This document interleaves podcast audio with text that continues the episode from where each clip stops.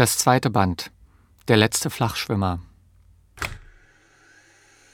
Ich kam als Sturzgeburt auf einem Wohnzimmertisch in Brunn bei Auerbach im Vogtland zur Welt, in Abwesenheit geschulten Personals.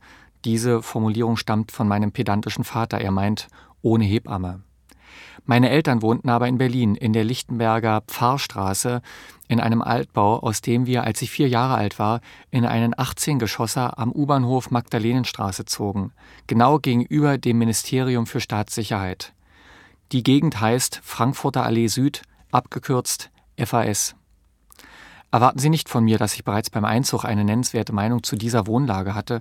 Ich weiß lediglich, dass ich unseren Fahrstuhl aufregend fand. Ich musste nicht in den Kindergarten, sondern saß glücklich zu Hause, hantierte mit meinen Buntstiften und malte Bilder, über die meine Mutter immer wieder in Verzückung geriet. Sie strahlte, sie lachte, sie lobte, und wenn mein Vater zum Feierabend nach Hause kam, präsentierte sie ihm überschwänglich meine Malbilder.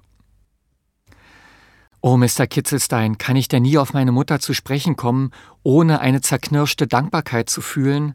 Dass ich der Verursacher ihres Karriereknicks bin, ist nicht von der Hand zu weisen.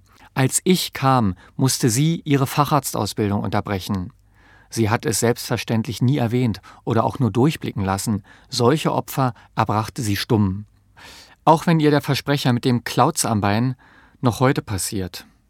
Ich musste zehn Jahre alt werden, um zu der Erkenntnis vorzudringen, dass ich ihren Doktortitel verhindert habe. Sie hatte Freude an ihrer Arbeit. Sie war Lichtenbergs Hygieneinspektorin. Sie ging darin auf. Sie hatte ihr Fachgebiet. Sie hatte einen Kittel, ein Büro, ein Telefon, ein halbes Dutzend Assistentinnen und viele, viele Termine. Hygieneinspektorin ist nur die halbe Wahrheit. Sie war eine Hygienegöttin. Sie inspizierte Bahnhofstoiletten und Großküchen, Imbissbuden, Kühlhäuser und Schwimmhallen, Lebensmittelabteilungen und Duschräume.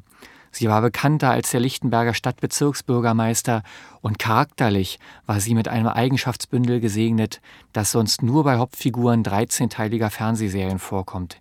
Ihre Zuverlässigkeit, ihre Kompetenz, ihr Engagement, ihre Unbestechlichkeit.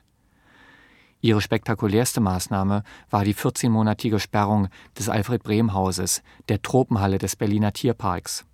Meine Mutter setzte durch, dass die Besucher gegen herabfallende Vogelkacke zu schützen sind. Was soll ich Ihnen sagen? Sie war perfekt. Generationen von Hygieneinspektoren werden sich an dieser Frau messen lassen müssen.